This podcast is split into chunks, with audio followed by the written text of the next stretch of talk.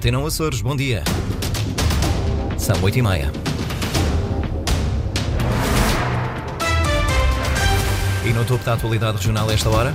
Está nas mãos de Marcelo Rebelo de Sousa o desfecho para a crise política consumada ontem com o chumbo do orçamento do Governo Regional. O Presidente da República já convocou os partidos para audições na próxima quinta-feira.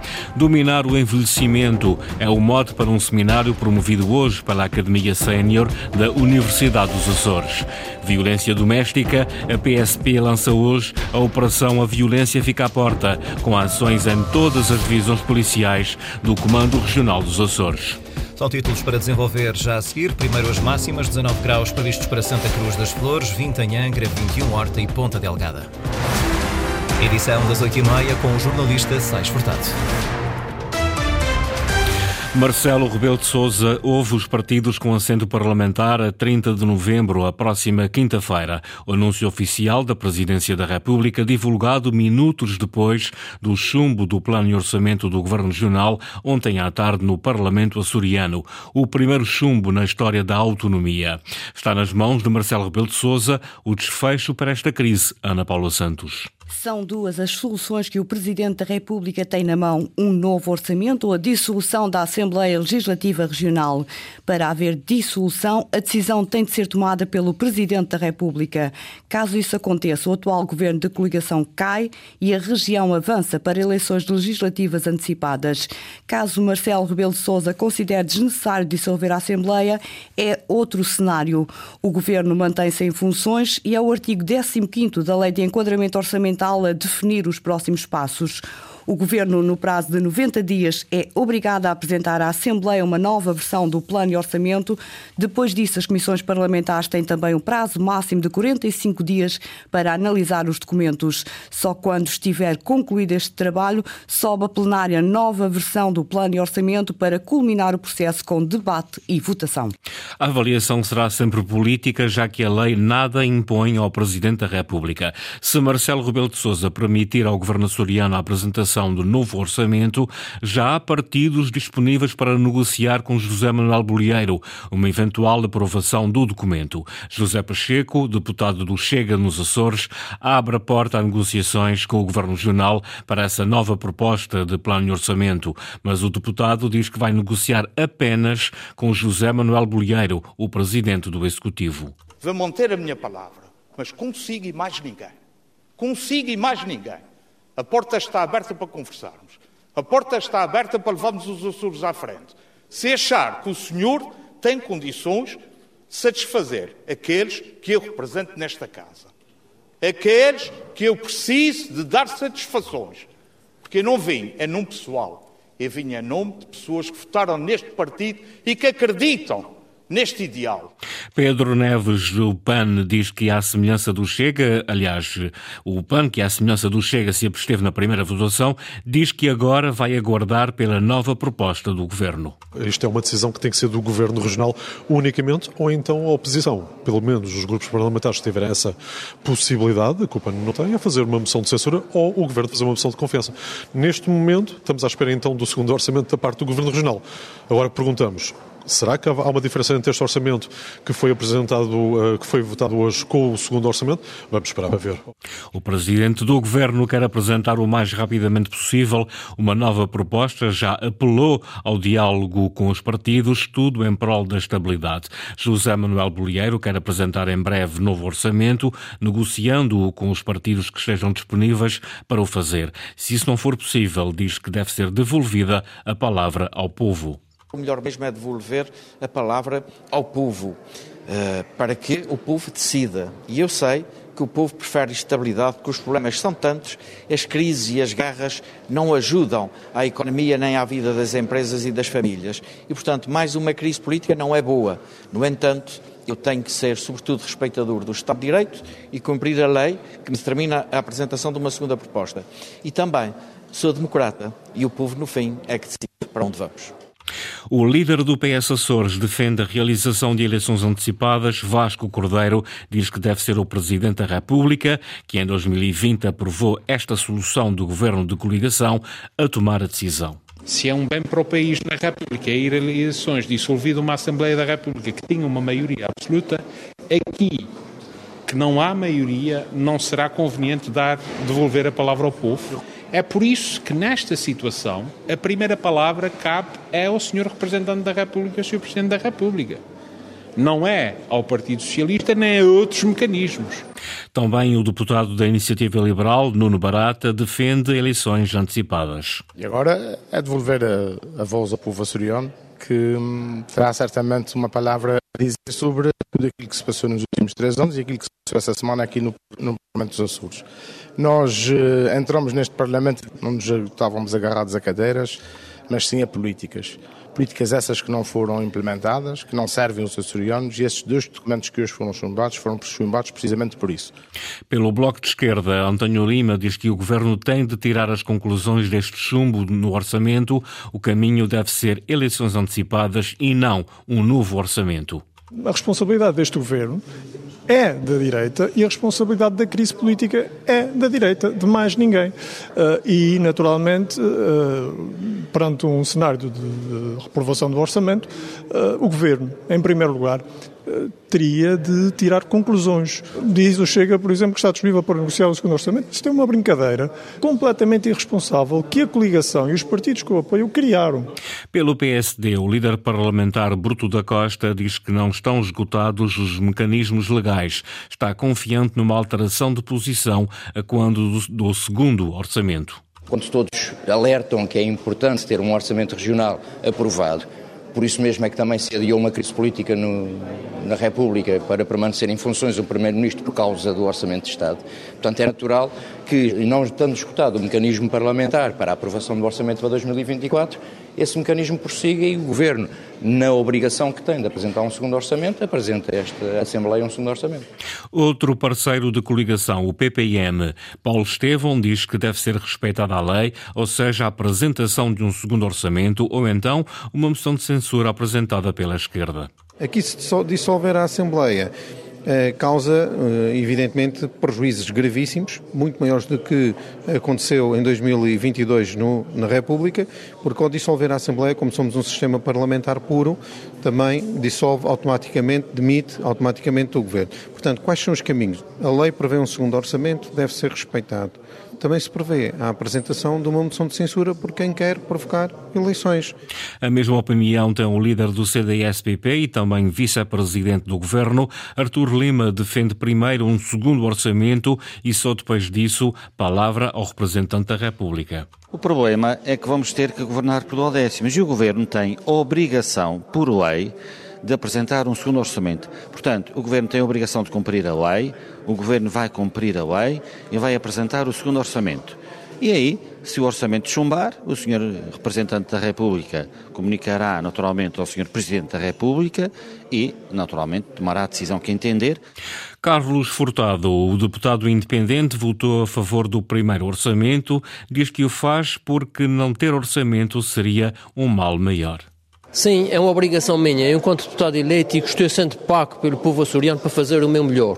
Prejudicando politicamente, se for o caso disso, mas eu tenho uma obrigação, um juramento que te fez para com a população de que tenho que fazer o meu melhor. Não é um bom orçamento, mas pode ser o mal menor. E nesse caso o que estamos a discutir é isso, qual é o prejuízo menor para os açorianos. As reações de partidos e governo depois do chumbo do plano de orçamento do Executivo para o próximo ano, ontem à tarde, no Parlamento açoriano. Dominar o envelhecimento ou envelhecer com domínio é um seminário promovido pela Academia Sénior da Universidade dos Açores. Nesta palestra, em que o neuropsicólogo João Ribeira é orador, fala-se sem rodeios sobre o envelhecimento, com a perda de capacidades físicas e cognitivas. João Ribeira alerta para a importância de um envelhecimento ativo. O envelhecimento ativo é um conceito que é lato e que toca também aquilo que é chamado envelhecimento ótimo. Nós temos, podemos falar de envelhecimento normal, que é o envelhecimento que inclui um conjunto de alterações, de perdas, de, de diferenças. Depois temos o envelhecimento ativo e ótimo, digamos assim, em que é, é exatamente aquilo de que poderemos falar. No fundo, é o envelhecimento em que as pessoas, apesar do ganho em idade, apesar das diferenças que possam sentir físicas e ou cognitivas, continuam a manter toda a sua autonomia, toda a sua funcionalidade, toda a sua destreza social um, e inclusão e participação na sociedade. No fundo, é um bocadinho esta a ideia que queremos transmitir. Dominar o envelhecimento ou envelhecer com domínio, hoje no Anfiteatro 8 da Universidade dos Açores, em Ponta Delgada, tem início às 14h30. A Academia Sénior da Universidade dos Açores está a comemorar 20 anos de atividade. É uma espécie de universidade para os idosos. Há módulos e disciplinas a escolher em cada semestre. Tem um coro e um grupo de teatro e dedica-se ainda à poesia. Um projeto apaixonante para quem a frequenta. O povo diz que burro velho não aprende letra, mas a gente aprende porque aprendi muita coisa e aprende todos os dias coisas novas. Nem todos os ditados devem ser levados à letra. Na Academia Sénior da Universidade dos Açores, todos os dias são dias de aprendizagem. Claro, o cura e a poesia é. E procurei este semestre e escolhi nove ilhas, nove histórias. Pronto, é a história engraçada de cada ilha e escolhi política internacional. Havia outros, mas eu também não fazia tudo. Houve, por exemplo, lá emoções e saúde mental e práticas de leituras filosóficas. Eu uh, escolhi a ginástica, inclusive tendo walking futebol, a fotografia, a agricultura e a filosofia. Isabel Simbron, de 61 anos, Aline Melo, de 81. Têm agora tempo para fazer muito do que não fizeram enquanto trabalhavam. Tenho muito receio que a minha mente parasse Pronto, é, é, é, isto mesmo. Eu queria vir para aqui para aprender, para ler, para conviver, porque isso é muito importante, se ficarmos fechados em casa. Para além da aprendizagem, a Academia Sénior também promove momentos de convívio. É um combate à solidão. Não é uma maneira de conviver, de sair de casa. Eu vivo só. Portanto, é bom senão eu fico em casa. É para contrariar isto que também António Simbron, de 66 anos, se inscreveu na academia. Formei-me antecipadamente e não podia ficar parado. Eu sempre gostei muito de andar de bicicleta, mas aquilo anda de bicicleta um dia, uma semana, dois meses, três meses, mas depois aquilo começa a cansar um bocado as pernas. E então vim eh, eh, para a Academia Sénior para ocupar o meu tempo. Aprendo coisas novas, convivo convive e joga walking football, a modalidade em que no futebol não se corre, anda-se, e que é também por estes lados levada muito a sério. Nunca fui assim grande jogador, mas tenho uma eh, vontade, tenho muita, ou seja, tenho mais vontade do que habilidade. Jogo em equipas às vezes contra eh, a minha mulher, fica assim o clima assim um bocado mais tenso. Entre a aprendizagem e o convívio, Graça Silva, de 75 anos, afirma com toda a convicção: não há que ter receio de integrar este grupo. Eu sempre gostei muito de aprender. Não se confunde com estudar. Estudar é uma coisa, aprender é outra. Porque a gente aprende aquilo que tem, que tem gosto. E é isso que eu digo às pessoas, a quem falo nas vantagens de vir para cá. Vocês não têm que fazer exames, não têm que dar provas. É aprender. O que fica, fica. O que não fica, fica Parti, pronto, não há problema nenhum. A Academia Sénior possibilita tudo isto. Adolfo Fialho, coordenador do projeto, explica o que se pode esperar nesta atividade. Também temos aqui uma componente recreativa e criativa que faz com que também, para além de, de, das aprendizagens mais sérias, no fundo, se possa aprender também no convívio e, na, e nessas dinâmicas mais criativas. Portanto, temos o nosso grupo coral, temos o nosso grupo de poesia também e temos, temos um grupo cénico. A comemorar 20 anos de existência, a Academia Sénior continua a proporcionar bons momentos a quem a frequenta. O apelo que eu faço às pessoas que eventualmente estejam a vir é não é por ser a universidade e o, e o estereotipo que a gente tem da universidade que impede as pessoas de virem para cá. É muito bom aprender. Eu acho que é muito bom aprender. E como não poderia deixar de ser, o convite à matrícula fica feito. Academia Sénior, um projeto que já dura há 20 anos. Uma reportagem da jornalista Linda Luz. Começa hoje e vai até 30 de novembro a operação da Polícia de Segurança Pública contra a violência doméstica. Chama-se A Violência Fica à Porta. As atividades e ações em todas as divisões policiais do Comando Regional dos Açores irão privilegiar os contatos individuais com vítimas de violência doméstica e seus familiares. A PSP vai ainda realizar ações de sensibilização junto da comunidade. Luís Branco. Para a PSP, a violência doméstica ocorre entre portas, entre alguém mais forte contra pessoa ou pessoas mais vulneráveis. Muitas das vítimas ainda, é, eh, ainda são pessoas do, do sexo feminino, eh, não obstante, eh, enfim, já começam a surgir também vítimas do, do sexo masculino, até mesmo em contexto de casais homossexuais.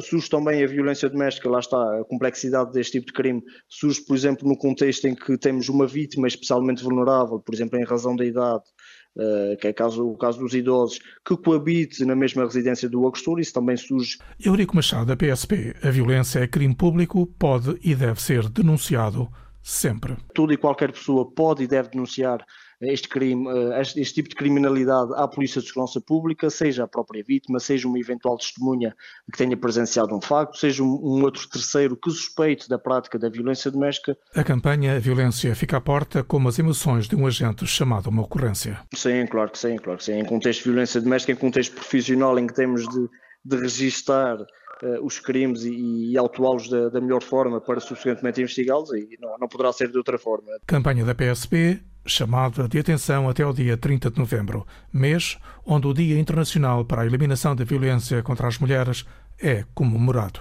No desporto, mais uma medalha de ouro para o açoriano Carlos Pedrosa nos Europeus de Natação Master na Ilha da Madeira. Depois da medalha de ouro nos 100 metros mariposa, Pedrosa voltou a ser primeiro, desta vez nos 50 metros mariposa. O nadador miquelense foi ontem também terceiro classificado nos 100 metros livres. Esta foi a edição das 8h30 com o jornalista Sais Furtado. Atualidade regional em permanência online a cores.rtp.pt e também na página de Facebook da Antena Açores.